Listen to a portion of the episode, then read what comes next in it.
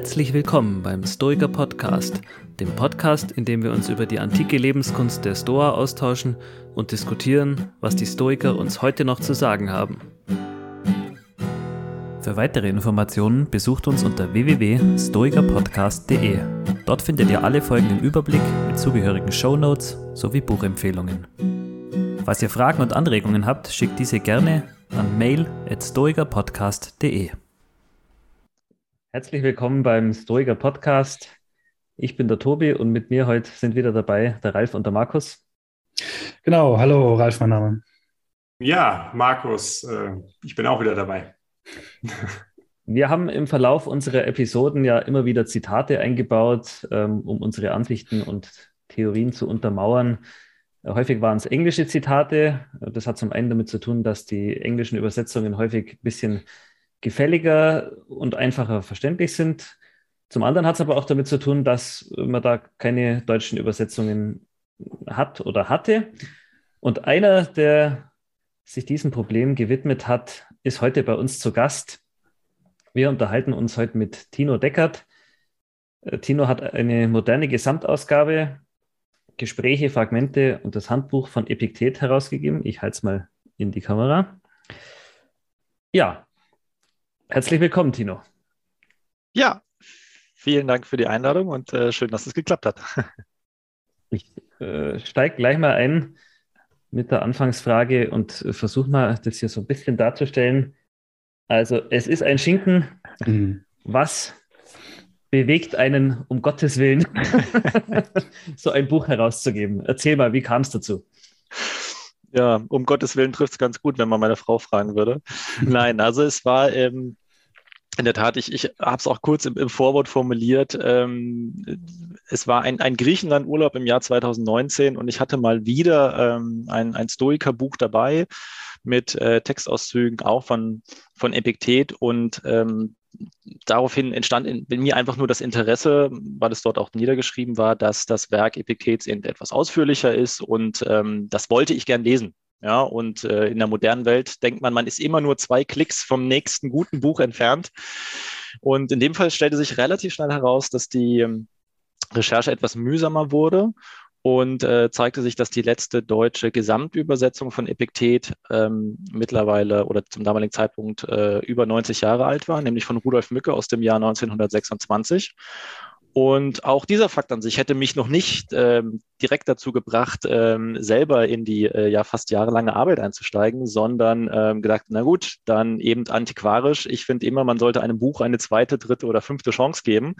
Und aber auch dies ähm, gestaltete sich nahezu als unmöglich, weil eben das Buch ja vollkommen vergriffen war und äh, die Werke, die man hm. beziehen kann, zu absurden Preisen. Und dann reifte in mir langsam genau diese Idee, ähm, zu sagen, nun denn, ähm, dann mache ich mich selbst daran, ähm, dieses Gesamtwerk, das vorliegende Gesamtwerk ähm, zu bearbeiten, eben die Übersetzung von Rudolf Mücke zu benutzen. Das ist aufgrund des deutschen Urhebergesetzes 70 Jahre nach Tod, in dem Fall des Übersetzers, möglich. Das heißt, da ist eine Gemeinfreiheit gegeben und deshalb konnte ich mich des Textes bedienen als Grundlage und habe mich dran gemacht, ähm, den Text zu überarbeiten und herauszugeben. Denn es stellte sich relativ schnell heraus, dass ähm, der Text überarbeitungsbedürftig in seiner Form ist und einfach auch heutigem Standard einer Ausgabe nicht mehr entspricht. Das heißt, mhm. ähm, jetzt mal unabhängig von der Übersetzung, war eine kleine sehr hilfreiche Einleitung gegeben, aber es fehlten, ähm, es fehlten Register, ähm, gerade für das Arbeiten mit dem Text. Ja, wenn man eine spezielle Stelle sucht, sei es ein, ein, ein Sachregister, sei es ein, ein Personenregister,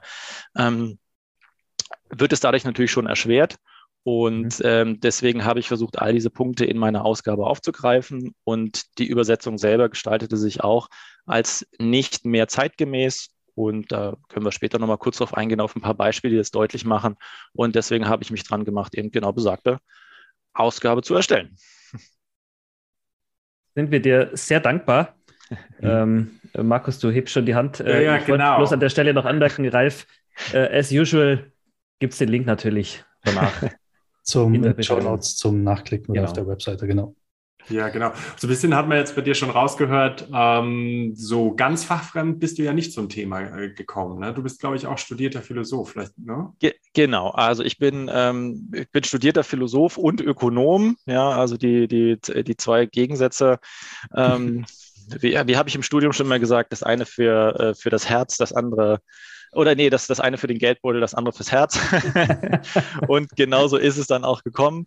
Ähm, ich bin heute nicht beim akademischen Bereich tätig, sondern ähm, arbeite im Bereich erneuerbare Energien, im ähm, dort kaufmännische Verwaltung von Wind- und äh, Solarprojekten und bin aber nach wie vor der Philosophie sehr verbunden geblieben und äh, konnte deswegen natürlich auch aus meinem Fundus, aus meinem, aus meinem äh, Studium natürlich viel schöpfen, gerade was was die, die Schnittstellen zum Griechischen angeht, was einfach dieser ganze, ähm, dieser ganze Background, dieses, dieses, ja, dieses philosophische Fundament, was man doch ein Stück weit braucht, um sich in diese ganze Denkart äh, so ein bisschen einzuleben, um dann auch eben eine Übersetzung, ja, ich will mal sagen, auch äh, versucht so ein bisschen zum Leben zu erwecken. Ja, das ist ja auch immer, das ist ja eben dieser schmale Grat. Eine Übersetzung oder auch eine Überarbeitung einer Übersetzung ist, ne, wie sagt man immer so schön, ja, so, so nah am Text wie möglich, aber doch ähm, so, so, frei wie nötig, einfach um, um dem heutigen Leser auch ein, ein, ja, ein sehr angenehmes Leseempfinden ähm, bereiten zu können.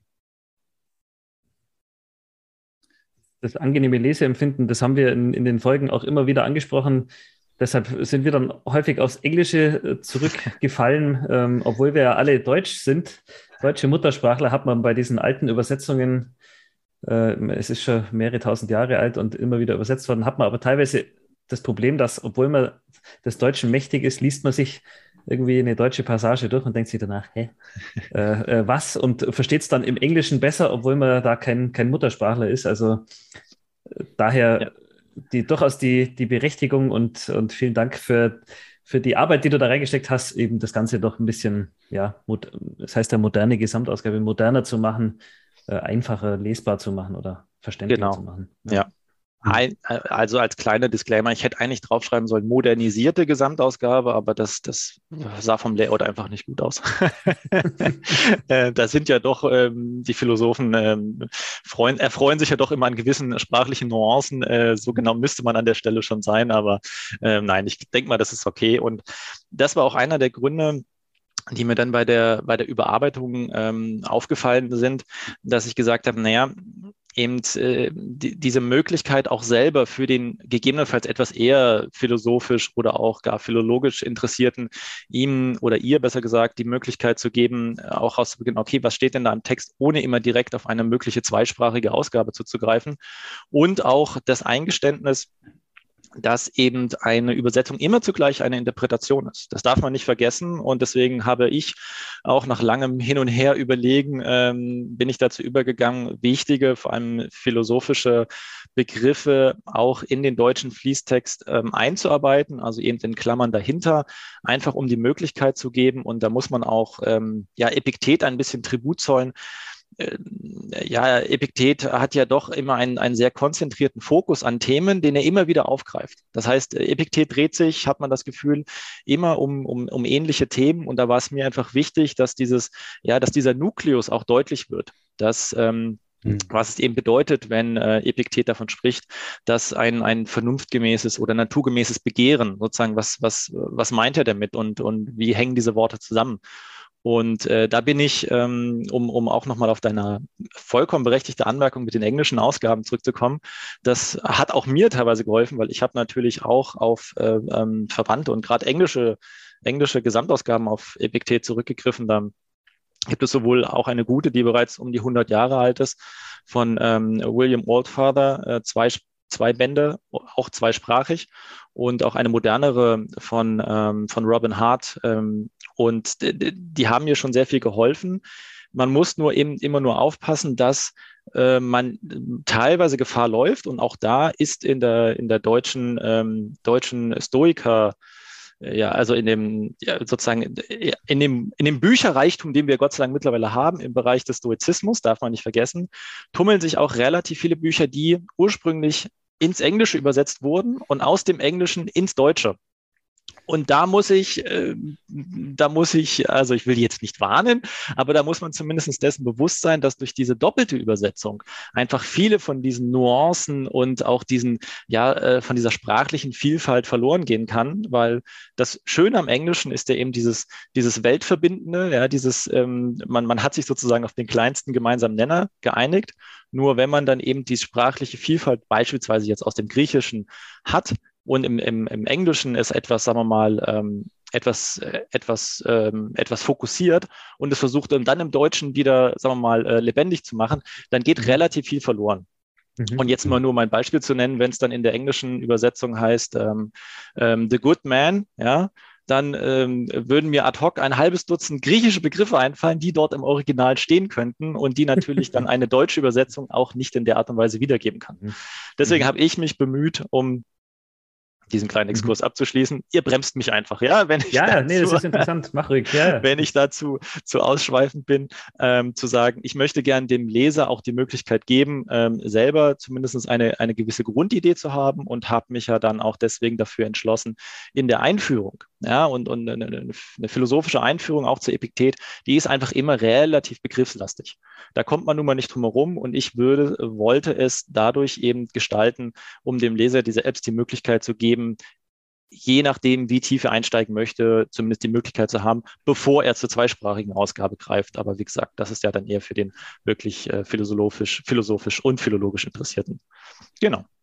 Ich bin ziemlich dankbar, dass du dieses Feature mit eingebaut hast, dass diese griechischen Worte häufig im Text drinstehen, weil es doch ja diese eigene Begriffswelt, die die Store da aufbaut, ist glaube ich, wichtig, dass man dann auch bei den, bei den Übersetzungen diesen, diesen Faden auch erkennt. Ne? Weil, sonst, was ich, wenn andere Texte liest, dann denkst du, ah, da geht es um Verstand, Vernunft, ja. Natur, irgendwas.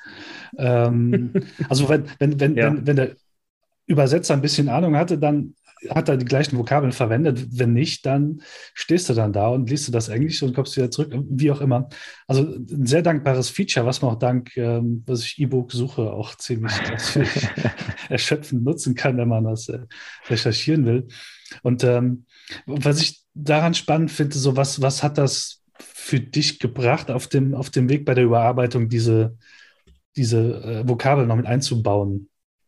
Ähm, ja, eben genau. Ich konnte mich da so ein bisschen durchhangeln, ja, mhm. dass ich eben auch wusste, weil an der Stelle ist es ja auch ähm, eben aufgrund der Fülle des Textes versucht man ja auch so eine gewisse Konsistenz einzubauen. Das heißt, es ist auch für mich immer so eine kleine Gegenprobe gewesen im Vergleich zu den, den anderen Stellen ähm, treffe ich da ungefähr immer etwa den Sinn, mhm. den wir haben wollen, beziehungsweise es gibt ja auch gewisse, auch, auch ähm, im, im Bereich der Kommentare und Sekundärliteratur, dass man dann auch mal versucht, darauf hinzuweisen, okay, in dem Fall benutzt Epiktet das Wort jetzt in einem anderen Sinn. Das kann ja auch mal sein, ohne dass wir da eben immer, äh, sagen wir mal, den, den Sinn verstellen. Und ähm, da möchte ich einfach nur mal, um einfach mal ein, ein Beispiel zu nennen, wie es ursprünglich war und auch wie man sieht, dass sich das auch, dass die, die deutsche Sprache in den 100 Jahren seit der Veröffentlichung von, von Rudolf Mücke weiterentwickelt hat. Und äh, da greife ich mir mal für Epiktet drei sehr wichtige Begriffe raus, nämlich die, die sogenannten drei Topoi, ja, also die, die drei Gebiete der Ethik und ähm, also Orexis, Horme und äh, Synkatathesis. Und ursprünglich äh, hatte Mücke in seiner Übersetzung die Orexis, also das wie ich es jetzt da ähm, dargelegt habe oder wie man es auch in anderen Übersetzungen findet, als das Begehren, sozusagen ja, als eine, eine Tätigkeit der, der, der Seele. Und ursprünglich war es die Begierde.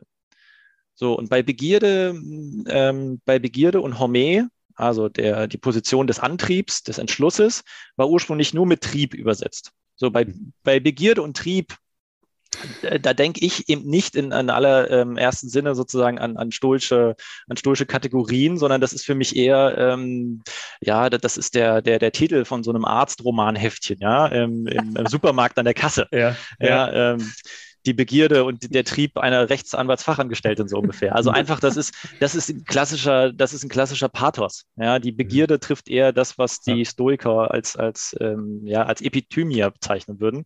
Und ähm, deswegen, und als dritter Fakt, die Synkatathesis als drittes Beispiel war ursprünglich ähm, mit Beifall übersetzt. Ja. Und wenn, und wenn man drüber, und wenn man drüber nachdenkt, ja, Beifall ist eine Form der Zustimmung. Mhm. Ja, also Also deswegen habe ich es mit Zustimmung wiedergegeben, weil es ja darum geht, äh, den entsprechenden Urteilen seine Zustimmung oder seine, seine Ablehnung oder eben seine Enthaltung ähm, entgegenzubringen. Und natürlich, ja, wenn wir jemandem Beifall zollen, dann stimmen wir ihm dadurch zu.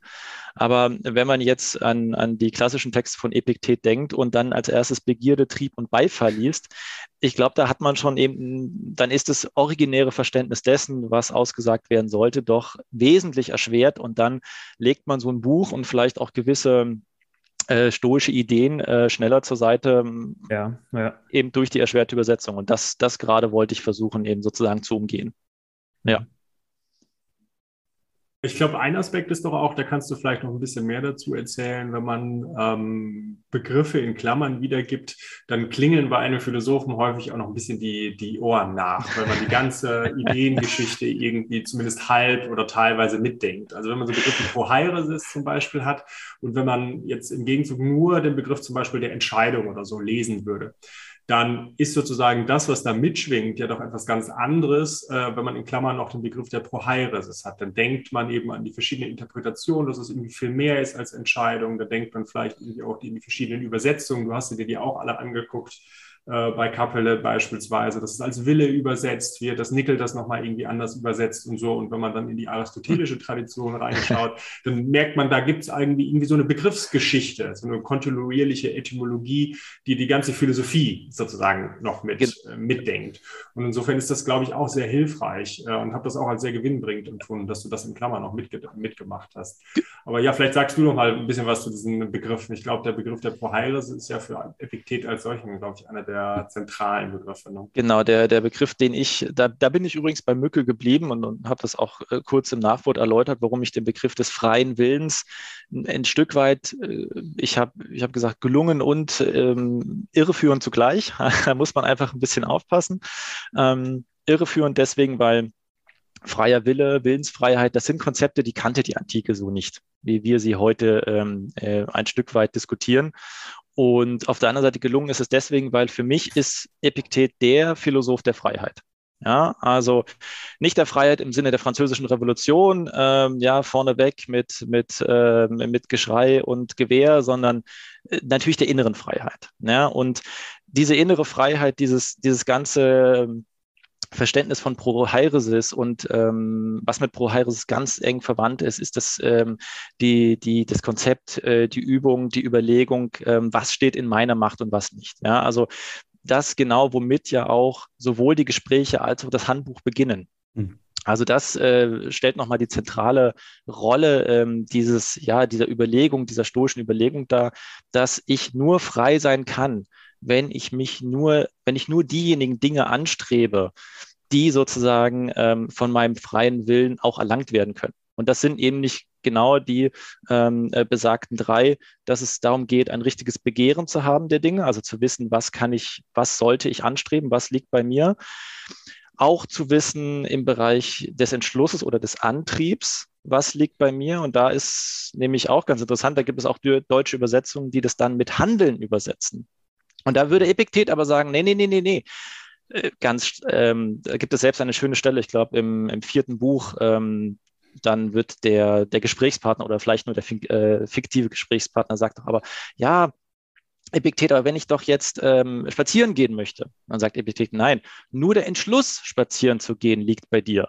Das Spazierengehen selbst kann dir gehindert werden. Ja, also man kann dich anketten dann ist es vorbei mit dem Spazierengehen. Und deswegen muss man auch an der Stelle deutlich machen, dass das, das Handeln wollen, ja, der, der Entschluss an sich, der liegt bei mir. Ob ich es dann sozusagen als Handeln unter Vorbehalt dann umsetzen kann, ähm, das liegt schon nicht mehr in meiner Macht. Also ich versuche natürlich als Stoiker, ich bin ja kein Kyniker, ja, ich sage ja nicht, ist mir alles egal, sondern ich bin natürlich schon darauf aus, wirklich spazieren gehen zu wollen, weil es für mich beispielsweise ein, ein äh, als bevorzugtes äh, Indifferentium äh, jetzt naheliegt, ähm, auch wenn ich das bei den aktuellen hohen Temperaturen vielleicht eher in den Abendstunden tun würde.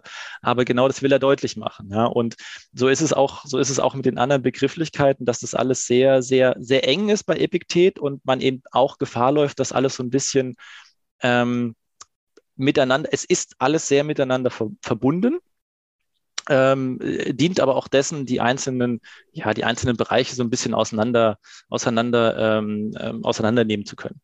Ja. Und äh, wenn du, wenn du das ansprichst mit den, mit den griechischen Begriffen und mit den, mit den Möglichkeiten, was die Sprache und die Übersetzung hat, da habe ich mir, ich habe mir mal den Spaß gemacht.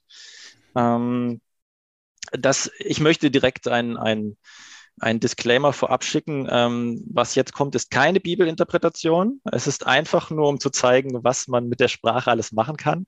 Und zwar, ähm, Epiktet hat ja in, obwohl er lange Zeit in Rom gelebt hat, hat er ja auf Griechisch unterrichtet. Und ähm, wie ja in euren vorherigen Podcast auch deutlich gemacht wurde, er selbst hat es ja nicht geschrieben und veröffentlicht, sondern einer seiner Schüler, nämlich Arian, hat die Gespräche, so wie er ihm beigewohnt hatte, aufgeschrieben. Und zwar in einem, ja, ich sag mal, vereinfachten Griechisch, dem sogenannten Koine. Und äh, dieses vereinfachte Griechisch, das eben aus verschiedenen ja, kulturellen Einflüssen äh, herrührt, äh, in derselben Sprache ist ja eben auch das, äh, sind große Teile des Neuen Testaments verfasst. Und äh, wenn ich jetzt mal an den Beginn des Johannesevangeliums erinnern darf, kein, ich, ich werde es nochmal sagen, also in der Luther-Übersetzung heißt es ja, im Anfang war das Wort und das Wort war bei Gott und Gott und Gott war das Wort. So, Blick zurück ins Griechische. En arche en ho logos, kai ho logos en proston theon, kai theos en ho logos. So, und da springen uns drei griechische Begriffe an. Arche, Logos und ähm, Theos. Und wenn man jetzt am Anfang war das Wort nicht, äh, nicht äh, sagen wir mal, zeitlich betrachtet, sondern eher kausal und Arche kann sowohl den Anfang von etwas bedeuten, als auch sozusagen den, ähm, ja, den, den, den Ursprung oder das Prinzip, dann könnte man, wie gesagt, ähm, die stoische Interpretation würde lauten, ja, im, im, oder Übersetzung könnte lauten, im Ursprung war die Vernunft, ja, und die Vernunft war beim Göttlichen ich habe Theos jetzt mal sehr geweitet mhm. und das Göttliche war die Vernunft. So. Das klingt doch wie der Beginn eines stoischen Manifestes. Aber ja, wie gesagt, äh, keinerlei, bitte, bitte, äh, nehmen Sie, nehmen Sie keine, nehmen Sie keine Bibelauslegung von einem Atheisten entgegen. Aber ich will einfach nur zeigen, dass Sprache, Sprache schafft Realität. Und deswegen ist, weil du es gerade angesprochen hast, Markus, ja, also auch das Wort Logos ist ja, das ist ja das, das, ähm, das, ja, das, das Allwort äh, sozusagen im Griechischen. Ja, das, das kann Vernunft bedeuten, sowohl die persönliche, die kosmische Vernunft. Es kann das Wort, ähm, ein, ein Satz, ein Text, ein, ein, eine Ausdrucksform. Also äh, da muss man einfach schauen, ähm, wo will ich damit hin? Und deswegen war es mir halt wichtig, da so ein bisschen deutlich zu machen, nee, diese Vielfalt, die das Griechische bietet, können wir auch im Deutschen gerne versuchen, soweit es geht, abzubilden. Genau. Ja, schön. Du hast vorher schon ein bisschen äh, den Abzweig gemacht Richtung Inhalt Epiktet. äh, wir haben uns, uns ein bisschen darüber unterhalten, was es mit Übersetzungen auf sich hat, wie man, wie man so ein Werk überarbeitet oder so eine Übersetzung. Lass uns doch jetzt mal ein bisschen äh, inhaltlich eintauchen zu Epiktet. Du hast vorher schon gesagt, sein, sein Credo ist ja das, was in unserer Macht steht und was nicht. Ich könnte mir vorstellen, dass es aktuell wenige Leute gibt, die diese Epiktet-Lehren präsenter haben als, als du, äh, der sich so lange mit der Übersetzung da befasst hat. Äh, Geht es dir so, dass du ein bisschen das Gefühl hast, du kennst ihn persönlich? Mhm. Wenn man sich so viel mit, mit einem Autor beschäftigt, muss doch irgendwie so das Gefühl entstehen. Oder vielleicht hast du die Lehren auch schon komplett verinnerlicht. Erzähl mal ein bisschen, wie, wie ist das? Nein, das wäre natürlich absolute Hybris.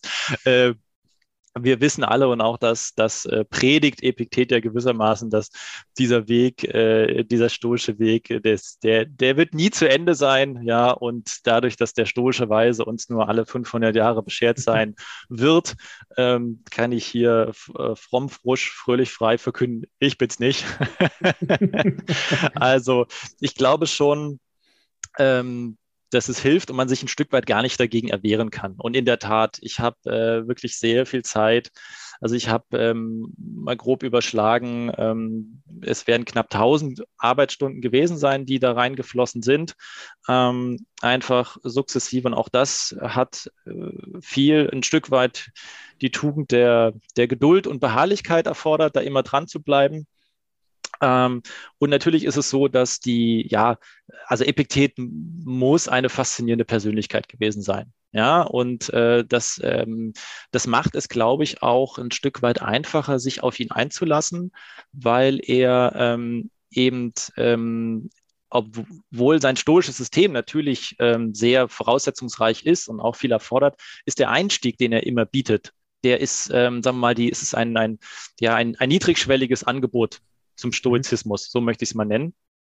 Und ähm, das Faszinierende ist auch, dass es auch eben sein Schüler, der Arian, geschafft hat, diese Nuancen beizubehalten. Ja, dass dann auch in der Übersetzung deutlich wird, dass dem dieser Humor, den er gehabt haben muss, ja, mhm. auch diese Ironie, auch diese, äh, ich sag, ich sag mal so, diese äh, erfrischende politische Unkorrektheit, ja, dass das eben, ähm, äh, dass das, dass das noch rüberkommt.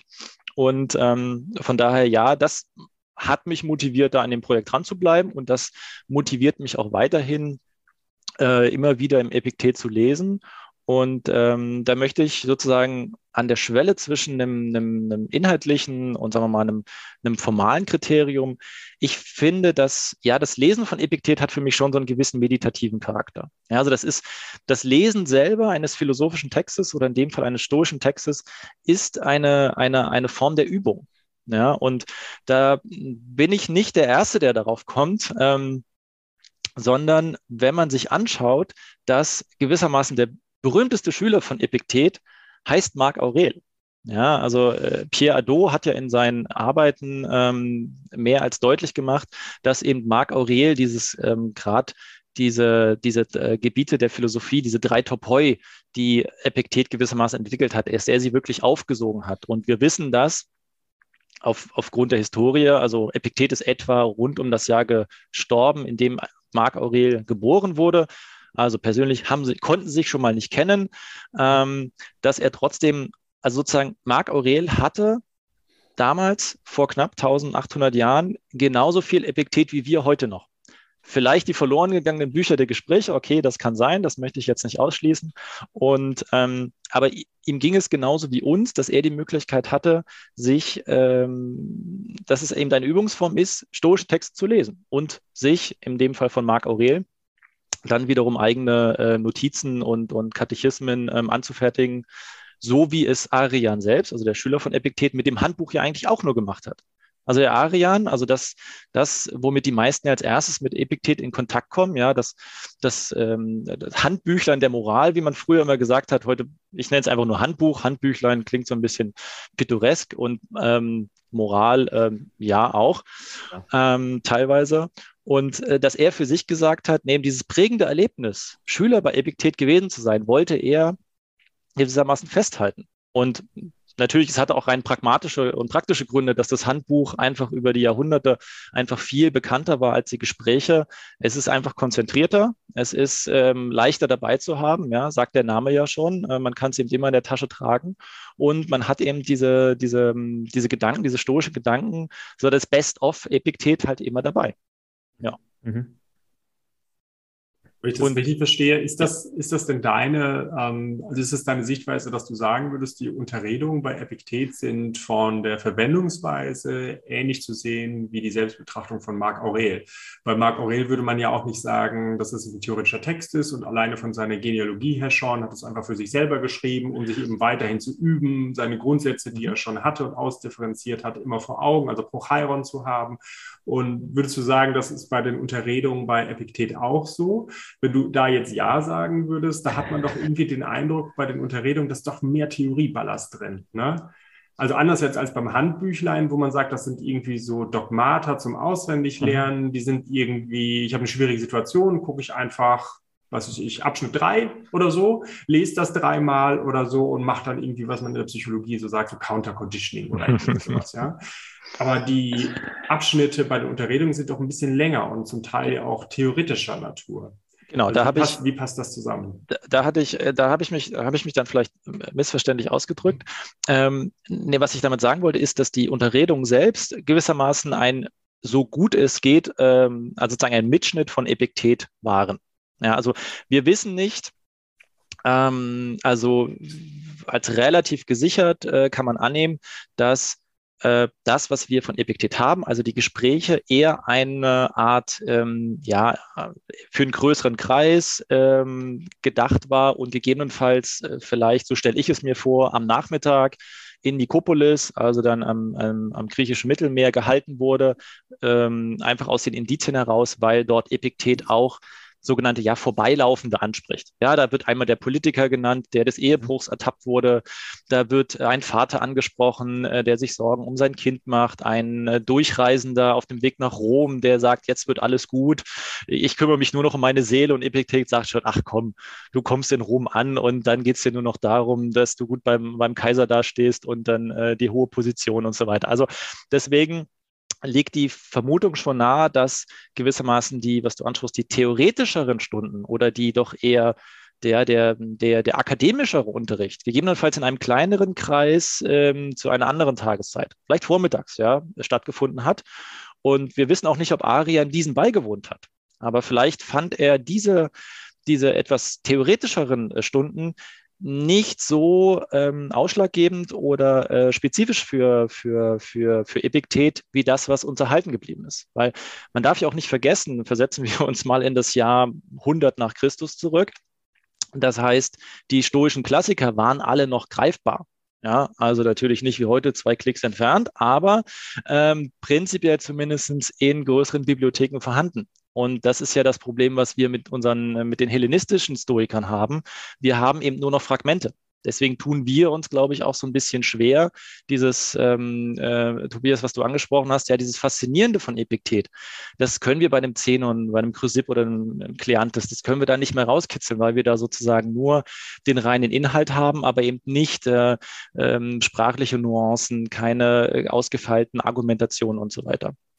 Und um auf deine eigentliche Frage zurückzukommen, Markus, deswegen, also diese Aufzeichnungen sind zum sozusagen, die wurden veröffentlicht und ähm, die sind nicht als, als, äh, ja, als, als Übung zu sehen, sondern sozusagen das Lesen dieser Unterregung wiederum ist eine Art Übung, woraus dann eben ein Marc Aurel oder auch ähm, andere nach ihm sozusagen dann ihr eigenes Best-of gemacht haben. So wie eben Arian auch sein eigenes Best-of von den Unterredungen gemacht hat, nämlich das Handbuch. Und äh, man muss so ein bisschen aufpassen, man, äh, man tut Epiktet damit Unrecht, wenn man eben, eben auf das Handbuch reduziert. Und ich möchte nur ähm, jede und jeden ermutigen, also ich mache jetzt keine Schleichwerbung für mein Buch, aber das, äh, sondern dass sie die, ähm, einzelne Unterredungen haben einen ganz anderen, ganz anderen Charakter. Ja, also es, es gab mal ein schönes Diktum, da wurde gesagt, naja, wenn man das Handbuch liest, dann hat man eben diesen, ähm, die, dieses Marmorabbild von Epiktet, ja, diese, auch diese gewisse Härte, die darüber kommt und dieses, ja, und ähm, deine Frau stirbt, deine Kinder sterben, ähm, das liegt alles nicht bei dir, mach dir da keine Gedanken und ähm, das Leben als Drama und sozusagen, also wirklich das, dieses, dieses komprimierte, was der, was der Arian eben über Monate Monate vielleicht gehört hat, ja, und das eben auch verinnerlicht hat. Und wenn man dann die Unterredungen liest, die eben äh, viel zugänglicher sind, dann ist sozusagen, diese Inhalte werden genauso vermittelt, aber auf eine eben entsprechend ähm, etwas ansprechendere und ja fast schon menschlichere Form. Mhm. Und das gerade macht die Persönlichkeit oder das, was, was, was ich eben auch so interessant an Epiktet finde, äh, macht es insofern ähm, einfacher und deswegen kann ich nur, kann ich nur äh, alle Leser motivieren, auch mal in die Unterredung reinzuschauen. Da wird man vielleicht auch ein ganz anderes Bild von, von, von Epiktet bekommen. Willst du uns dein Bild von Epiktet verraten? Also wenn du, wenn du so einen Abschnitt liest, was, wie stellst du dir das vor? Ist, hat das stattgefunden damals? Ja, wie gesagt, ich kann ja, das ist ja das, das, das Schöne, ich, ich bin ja nicht in der akademischen Philosophie verhaftet, das heißt, ich kann es mir alles ein bisschen romantischer vorstellen. Ja, ja. Und äh, nee, in der Tat, ähm, was man eben aus, aus Epiktets eigenen Texten, ja, also die, die Bedingungen, die äußeren Bedingungen müssen da sehr, sehr überschaubar, alles sehr, sehr einfach gewesen sein das ist ja auch das, was ähm, äh, dass man Epiktet auch immer hoch angerechnet hat, ja, dass er eben ähm, und ihr wisst, auf wen ich hinaus will, ja, im Gegensatz zu Seneca beispielsweise, er hat eben, äh, hat nicht äh, Wasser gepredigt und Wein getrunken, sondern er hat wirklich ähm, sehr, sehr einfach gelebt. Auch ähm, er selbst ähm, ist iron, äh, selbst relativ selbstironisch, spricht er auch darüber sozusagen, oder ein Schüler, ähm, dass, dass eben die Bedingungen der Schule katastrophal sein müssen. Ja, sozusagen, ich komme hier nach Nikopolis, ja, das ist ja eine Bruchbude und, und das soll jetzt hier der Weisheit letzter Schluss sein, was mir hier unterrichtet wird. Und ähm, deswegen stelle ich mir das alles schon sehr einfach vor, eben ähm, ähm, alles sehr genügsam es gibt, ähm, es gibt eine, eine nette Anekdote, die kommt zweimal drin vor äh, bei Epiktet. Da spricht er von der Lampe, die er hatte, die ihm dann eben äh, gestohlen wurde. Und ähm, da regt er sich fürchterlich drüber auf. Also das, äh, man kann dann auch fast manchmal sagen, er sagt, ne, der, der Dieb war eben stärker im Wachsein und im, im, im Stehlen. Und ja, aber um Preis, für den Preis dieser Lampe hat er sozusagen ja alle seine Tugenden, also die er wahrscheinlich gar nicht hatte, sonst würde er ja nicht stehlen, aber ähm, sozusagen er hat quasi seine Menschlichkeit aufgegeben dafür, um jetzt diese Lampe zu haben. Und dann in, in der zweiten Stelle, wo das thematisiert wird, sagt er dann so lakonisch, naja gut, was mache ich? Dann kaufe ich mir halt eine aus Ton beim nächsten Mal, weil die war offensichtlich aus Eisen. Und äh, die Geschichte geht deswegen noch weiter, weil, so sagt die Überlieferung, äh, besagte Lampe dann später sozusagen von einem Souvenirjäger nach Epiktets Tod für den horrenden Preis von 3000 Drachmen verkauft worden sein sollen was natürlich das Verhältnis von Epiktet zum, zum, zu äußeren Gütern völlig konterkariert. Ja, also derjenige, der der Meinung ist, er ist dem Epiktet ein Stück näher gekommen, ähm, weil er seine Lampe gekauft hat für, für einen absurd hohen Preis, der hat das Prinzip des Stoizismus nicht verstanden. Spannend. Ich habe irgendwann mal gehört, er wäre so eine Art Popstar, Shootingstar gewesen. Oder war zumindest sehr, sehr bekannt, was jetzt mit der Story und dem Verkauf der Lampe, dass es da Fan, Fanboys oder Girls gab, die das halt gekauft haben, ist schon ziemlich cool. ja, so, so, so stellt man sich es auch vor und so ist auch die Überlegung, als er ja damals ähm, Ende der, also um das Jahr 90 nach Christus, war er ja auch schon so bekannt, ähm, dass ihn äh, das Urteil der Verbannung, ja, als eben ähm, äh, der römische Kaiser ähm, Domitian damals alle Philosophen aus Rom verbrannte. Das ist denen ja öfters passiert. Also das zeugt auch für den damals noch äh, gewissen Einfluss, den sie gehabt haben könnten, ja? oder auch äh, allein für das, sagen wir mal, für dieses, ähm, ja, für diese, für diese stoischen Ideen. Ja, da ist man doch noch sehr schwanger mitgegangen und diese Verbindung zwischen Philosophie und Politik war viel näher als das, was wir heute haben. Und auf jeden Fall war er bekannt genug, um eben ähm, verbannt worden zu sein. Und er wählte den nicht ganz unstrategischen Ort Nikopolis. Ja, ähm, der Ort war damals noch gar nicht so alt, wurde erst ähm, nach der erfolgreichen Seeschlacht äh, bei Actium von, von ähm, Kaiser Augustus gegründet. Nikopolis, also übersetzt so die Siegesstadt. Und ähm, hatte damals ein paar Zehntausend Einwohner, aber war groß genug und lag auf der, auf der strategischen Achse zwischen Athen und Rom und war von, von Rom aus eben auch relativ gut auf dem Seeweg zu erreichen. Ja, lag eben nicht irgendwo, äh, irgendwo in, in einer Oase im Mittleren Osten, wo man hätte monatelang hinpilgern müssen. Sagen wir mal, also Epiktet, ob bewusst oder unbewusst, wissen wir nicht hat es zumindest seinen Hörern insofern einfach gemacht, dass er zwar nicht in Rom war, aber zumindest aus den geistigen Zentren, die ähm, seine Schüler, ähm, dass die seine Schüler zu ihm kommen konnten. Ja. Okay. Ja, eine ähm, inhaltliche Frage habe ich schon, ja. habe ich noch, und zwar, wo du jetzt gerade dann, äh, dann da bist. Also ähm, gerade haben wir auch wieder dieses Fahrwasser der Tugend der Selbstbeherrschung oder des Mutes irgendwie angesprochen. Und ich meine, in einigen Folgen haben wir da ja auch schon mal darüber geredet, dass der Stoizismus und vielleicht auch Epiktet so ein bisschen ähm, stereotypisiert wird, also Betriebssystem für stürmische Zeiten und so. Aber es gibt ja da noch diesen positiven Aspekt, nämlich die Tugend der Gerechtigkeit. Also wie hat Epiktet das denn eigentlich gesehen? Also wie sollte ich, finden wir da in der Unterredung gute Hinweise darauf, wie ich eigentlich die Mitmenschen behandeln soll, wie eigentlich die Beziehung zum Kosmos eigentlich ist. Ne? Also diese positive Entsprechung, was ich denn dann tun soll, wenn ich diejenigen Dinge, die ich nicht beeinflussen kann, einfach mal akzeptiert habe.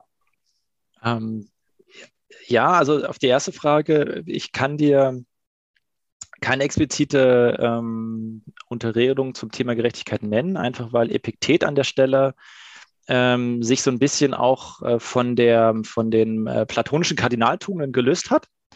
Also da bist du bei seinem Lehrer und seinem Schüler, also bei Musonius Rufus und Marc Aurel wesentlich besser aufgehoben. Also da finden sich eher ähm, die, die expliziten Äußerungen zum Thema ähm, der Kardinaltugenden Gerechtigkeit, Weisheit ähm, Selbstbeherrschung äh, und Mut.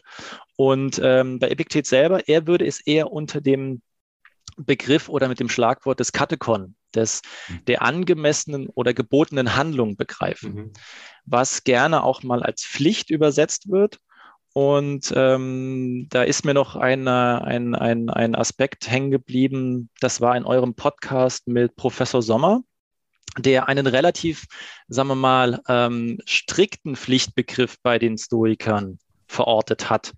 Und ich bin da eher etwas äh, weiter unterwegs, ähm, dass dieses Pflichtmäßige, das ist eben keine, keine, das Katekon, das ist, äh, ich habe es mir auch aufgeschrieben, ich kann mir nicht alles merken, äh, ich hatte es mir irgendwo aufgeschrieben, dass eben der, dass es eben eher weniger um die absolut sittlichen Vorschriften geht, aus denen sich beispielsweise dann auch eben diese Gerechtigkeit ableiten würde, sondern dass in gewissermaßen die ähm, Gerechtigkeit ist eine Ausprägungsform der, der, der, der Forderung der kosmischen Vernunft. Und es geht nämlich genau darum, und das ist ja auch diese, ja, ein Stück weit diese Schwierigkeit bei Epiktet, diese dieses Verständnis zwischen der, der kosmischen Vernunft, also sozusagen dem, dem Logos im Großen und Ganzen, im Kosmos, Kosmos ist ja griechisch und bedeutet einfach erstmal nur Ordnung. Ja? Und ähm, Epiktet hat ja auch ein ganz klares Verständnis von, dem, von einem gut eingerichteten Kosmos.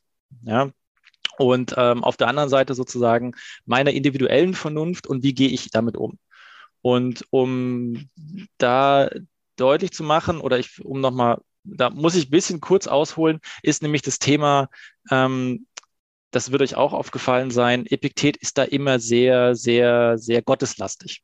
Also wir haben, und da tue ich mich auch ein bisschen schwer, ähm, Epiktet hat kein, oder die Stoiker allgemein schlagen sich damit ein bisschen rum, können nicht unbedingt auf ein konsistentes Gottesverständnis zurückgreifen. Also wir finden bei Epiktet sowohl der, die Formulierung, dass der Mensch als Teil Gottes, ja, also Meros ist der, der Teil, und auch der, also sozusagen, es ist ein Stück Gott, also universaler Gottesbegriff in uns und auch das Prinzip der Stoiker der Sympathia, also sozusagen diese Allverbundenheit, ja, das alles in allem, also Sympathie, das, das, das benutzen wir heute auch noch, das ist relativ pantheistisch. Dann gibt es andere Stellen, da spricht Epiktet davon, dass es die Aufgabe des Menschen ist oder eben in dem Fall seine Aufgabe, Gott zu preisen. Ja, dass er selber bezeichnet sich als Sohn Gottes, äh, als Sohn des Zeus. Also das ist ein sehr, sehr personaler Begriff von Gott und da spricht er auch in sehr warmen Worten von Gott. An anderen Stellen äh, spricht er über den Daimon sozusagen als den göttlichen Wächter wiederum in uns. Und an anderen Stellen hat er auch kein Problem damit, von Zeus und auch den griechischen Göttern in ihr, ihrer polytheistischen Form zu sprechen. Also deswegen diese diffuse Mischung aus Theismus, Pantheismus und Polytheismus, es macht es manchmal ein bisschen schwer, äh, die Grenze zu ziehen zwischen, was ist jetzt eigentlich noch Gottes Aufgabe, also sozusagen, wo müssten wir auf, auf ähm, ähm, Gott hören und wo liegt es bei uns eben um jetzt beispielsweise im Anwendungsfall der Gerechtigkeit. Ja, diese Akzeptanz, wie weit kann ich jetzt gehen und kann ich das jetzt akzeptieren und ähm, äh, das ertragen können. Und Epiktet war auch an der Stelle nicht unbedingt, äh, hat sich auch nicht als sozialer Revolutionär hervorgetan.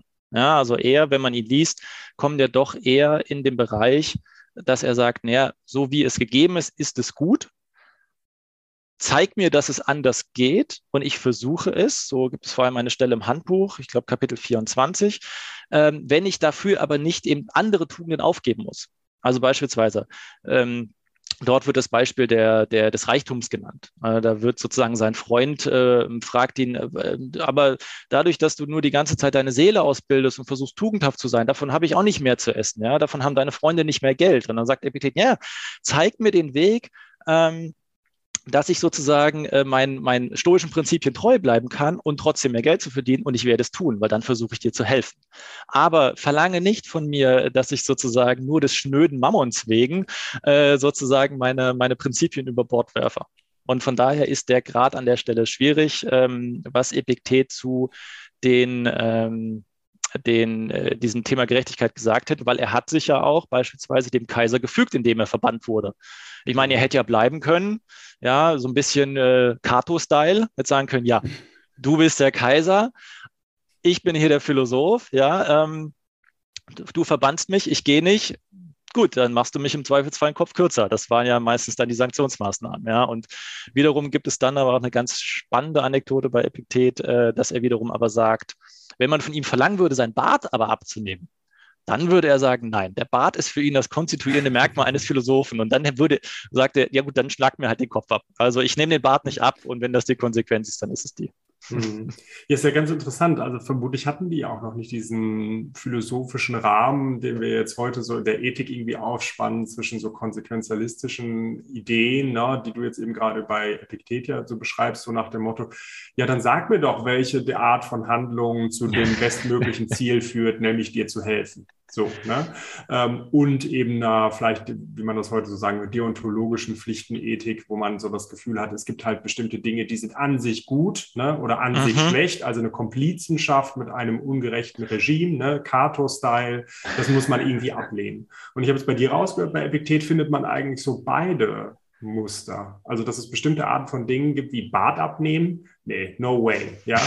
Also, da kannst du mich mit keinem Ziel auf der Welt irgendwie von überzeugen. Aber auf der anderen Seite, mit Blick auf den Freund, auf das Beispiel, was du beschreibst, ist ja schon irgendwie so ein konsequenzialistisches Gedankenmuster. Ne? Ja, ja, das ist richtig. Und, und äh, an der Stelle muss ich immer, da, da müssen wir natürlich auch aufpassen, dass wir den, den antiken Philosophen kein Unrecht tun. Mhm. Wir hatten mal eine sehr schöne Rezension bei einem großen Online-Anbieter, da stand drin, das Problem von Aristoteles ist, dass er Kant nicht gelesen hat. Äh, und deswegen, ja, muss man einfach nur schauen, dass Epiktet an der Stelle mit den sozusagen auch, wie du sagst, den, den heutigen Systemen und, und Terminologien, da, da springen sie so ein bisschen rum. Ja, da können wir sie nicht festnageln. Wir können, wir können aus ihm sowohl äh, keinen Deontologen machen, als auch keine, keine ähm, äh, kasuistische Ethik äh, irgendwie mhm. formulieren. Ganz kurz, dass ich dich mhm. da einmal unterbreche, aber es ist ja doch schon eine interessante Frage. Jetzt ohne die Ismen mhm. können wir ja mal beiseite lassen. Äh, wenn ich mich frage, wie soll ich handeln, geht es da um die an sich guten oder schlechten Handlungen? Punkt. Na? Also soll ich zum Beispiel respektvoll für die Leute sein, weil ich halt respektvolle Handlungen ausführen soll oder freundschaftliche Handlungen? Oder geht es damit äh, darum, dass ich einen bestimmten Weltzustand oder so etwas hervorrufen soll? Das ist jetzt kein Ismus drin mhm, oder so, mhm, aber das mhm. ist irgendwie eine andere Denkweise. Ne? Bei dem ersten geht es einfach irgendwie darum, eine bestimmte Art von Handlung einfach zu tun. Ne? Also keine Komplizenschaft ja. mit das nicht den Bart abnehmen. Mhm. Bei der anderen Art von Handlung geht es einfach darum zu gucken, einen bestimmten Zielzustand möglichst effektiv zu, ähm, zu erreichen. Ja, diesen, diesen Zielzustand, so wie du es nennst, ähm, den lese ich, oder zumindest in dem Geist ähm, ist es schwer, Epiktet zu lesen. Hm. Also er ist da doch sehr, also ich will es mal so formulieren, er ist selbst mit sich selbst sehr im Reinen gewissermaßen, ja, und, und, und kann deswegen aus dieser doch, ähm, aus dieser Position der Stärke, der inneren Stärke natürlich heraus, kann er auch, und das merkt man auch, seine Schüler immer so ein bisschen piesacken. Wenn sagen, naja, kommt, irgendwo heißt es auch, ja, zeigt mir doch einer mal einen Stoiker. Ja, also ich, äh, ja, Epikureer zu finden ist nicht schwer, vielleicht noch ein paar schlechte Peripathetiker, aber ein Stoiker könnt ihr mir nicht zeigen. Und deswegen ist auch sozusagen diese, diese ähm, ähm, wirst du bei Epiktet auch diese gewissen Maßen Ausführungen oder zumindest Andeutung der Stoischen Republik wirst du bei ihm nicht finden. Mhm. Ja, weil für ihn ist der Kosmos so, wie er ist, ist er gut eingerichtet. Mhm. Und Epiktet zieht sich eher auf die Position zurück, dass er sagt, na ja, meine Aufgabe ist es, die Rolle ähm, zu finden, die mir von Gott oder vom, von der Vorsehung oder vom Kosmos, wie du es auch immer nennen willst, ähm, vorgesehen ist. Und diese Rolle gut zu spielen, das ist meine Aufgabe. Die Rolle auszusuchen, das ist die Aufgabe eines anderen. Ja, und deswegen, und da muss man natürlich auch aufpassen, dass es immer schnell, da ist, ist schnell der Schritt zum Fatalismus, so dieses, ja, ich kann ja nichts machen, weil das ist meine Rolle, in der bin ich jetzt gefangen. Und da würde Epiktet schon sagen, nein, nein, die Rolle, die du hast, gut ausfüllen. Und das heißt ja trotzdem nicht gleichzeitig, dass man da bleiben muss. Ja, also da, er würde schon versuchen, dass er jetzt eben nicht den, den, ähm, ja, gerade dieser Hang zum Politischen, ähm, den, den findest du ihn nicht ausgeprägt bei, bei Epiktet. Da hast du bei den anderen Stoikern, ist es, ist es schon wesentlich einfacher, äh, gerade bei dem Musonius Rufus äh, oder natürlich auch speziell bei Seneca, dass diese Schnittstellen zur, zur Politik und zum, zum, ich sag mal so, zum Handeln im größeren Rahmen, das hat ihn, glaube ich, so nicht interessiert. Oder zumindest das hat er eingesehen, auch dass das außerhalb seines Machtbereichs liegt und äh, gewissermaßen indirekt zu wirken, durch seine Schüler. Ähm, das war, glaube ich, eher sein Anliegen, ja. Äh, ich sehe, dass Ralf überlegt. Ja, genau. Sorry. Ich möchte, an, möchte an der Stelle anmerken, ich muss demnächst mal wieder den Buhmann spielen. Wir haben die, die halbe, dreiviertel Stunde, die wir anvisiert ja. haben, äh, die Marke haben wir hinter ja. uns gelassen. ähm, Ralf, mhm. führ doch deinen Gedanken noch aus und dann würde ich zum Schlussfazit ansetzen. Ich, ich, muss auch nicht mehr dem Sprechen denken dann. ähm, diese, diese, ich glaube, was, was viele auch am Anfang verwirrt, die sich mit dem Stoizismus auseinandersetzen und so ein, ähm, ein Überblicksbuch lesen, ist eben dieses Thema, was Epiktet häufig oder was vorkommt, Rolle eben bestmöglich ausfüllen. Würdest du sagen, das ist eher ein Feature von Epiktets Stoizismus? Oder hast du es bei anderen schon mal irgendwo gesehen oder gelesen? Ähm, man kann zumindest, wenn man jetzt mal den, den ähm, im Vergleich zum Beispiel zu Marc Aurel. Ja, Marc mhm. Aurel, äh, der ist sich seiner, seiner sozialen Rolle als Kaiser viel, viel bewusster. Und da ist auch dieses, dieses, äh, diese sozialen Aspekte beispielsweise bei Marco Aurel immer ganz wichtig, so dieses ähm, alles, jedem das zuzukommen, was ihm gebührt oder was, was mhm. sozusagen ähm, gemäß seiner Rolle das dann auch wieder von ihm verlangt, dass er ähm, äh, darüber hat ja äh, Seneca Bändeweise in, ähm, über die Wohltaten geschrieben gewissermaßen. Das ist ähnlich. Das eben, das ist äh, im Vorhinein, das, das wirst du so bei Epiktet, dem war das eben, nee, der ist, der, der macht sich eher über, über alles, was, was im weitesten Sinne über ein Mindestmaß an, äuß an Umgang mit äußeren Gütern geht, macht er sich eher lustig. Ja, also da, da ist er doch relativ, da kann er sich auf seine Position zurückziehen und sagen, naja, was brauche ich denn zum Leben und äh, wen brauche ich denn sozusagen auch zum Leben? Und deswegen kann er da ähm, auch diese Rolle, diese Rolle wirklich ausspielen. Und ähm, äh, es gibt einen im, im, im zweiten Buch einen sehr schönen Vergleich, den er da den er da zieht, dass er sagt, naja, ähm, das Leben an sich ist ja nur der Stoff. Ja, der ist, das ist ja indifferent. Es geht ja darum, wie wir den Umgang, also wie wir ähm, damit umgehen. Und das Beispiel ist sozusagen die, ähm, er macht es am, am, an einem Spiel, an einem Ballspiel oder an einem Kartenspiel, und ich sage, naja, die Karten, die wir bekommen oder das Spiel, was gespielt wird, das können wir nicht ändern. Wir können nur versuchen, den bestmöglichen Umgang, sozusagen das bestmögliche Spiel, die geschickteste Art und Weise, Eurythmus heißt es, glaube ich, im Griechischen, draus zu machen. Und dann sagt er, ja, was war denn bei Sokrates das Spiel?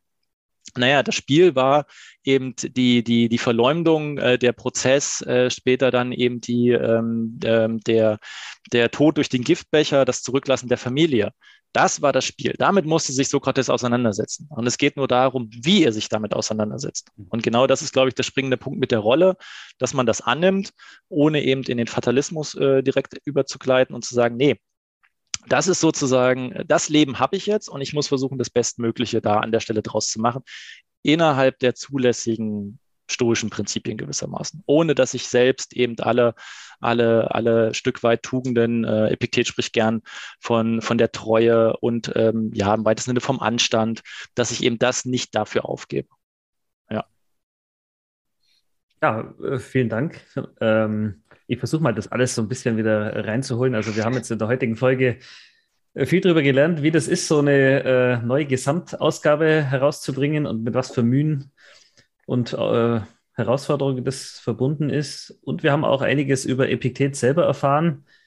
Äh, bei mir persönlich war Epiktet auch schon immer so ein bisschen einer meiner Favoriten, weil der auch irgendwie ein bisschen ja, derber ist als die anderen. Der, ich ich, ich habe mir den da immer ganz, es gibt da bloß dieses eine Bild von ihm, wo er da so auf seinen äh, Krückstock lehnt, aber ich habe mir den irgendwie immer ziemlich lebensnah vorgestellt da in seiner Schule. Ähm, und ich richte jetzt die klassische Frage an meine beiden äh, Co-Hosts, Ralf, Markus. Was, was nehmt ihr in eurem Koffer mit aus der heutigen Folge? Nochmal mehr Epiktet lesen, ganz klar. Also es ähm, kann nur so sein, dass es immer wieder ähm, den Humor und diese Strenge nochmal ähm, noch einzuatmen, sozusagen. Ja. Ja, das äh, gilt bei mir ganz genauso. Also ich fand das wirklich ein ganz wunderbares äh, Interview. Also ich habe extrem viel gelernt und vor allen Dingen bin ich jetzt auch sehr, sehr motiviert, mich äh, mal an den Strand zu legen äh, und dann Epiktets Unterredungen zu lesen und natürlich dann auch in der Ausgabe von dem, von dem Tino. Also vielen herzlichen Dank nochmal äh, auch von mir dafür. Danke ja. euch nochmal für die Einladung, ja. Sehr gerne. Äh, ich, ich, ich schließe auch noch ab mit einem Fazit auf der enttäuschenden Seite muss man sagen, wir haben den nächsten Interviewgast hier gehabt, der nicht sich als stoischer Weiser äh, geoutet hat. Das ist ein bisschen schade. Äh, wir, wir suchen weiter.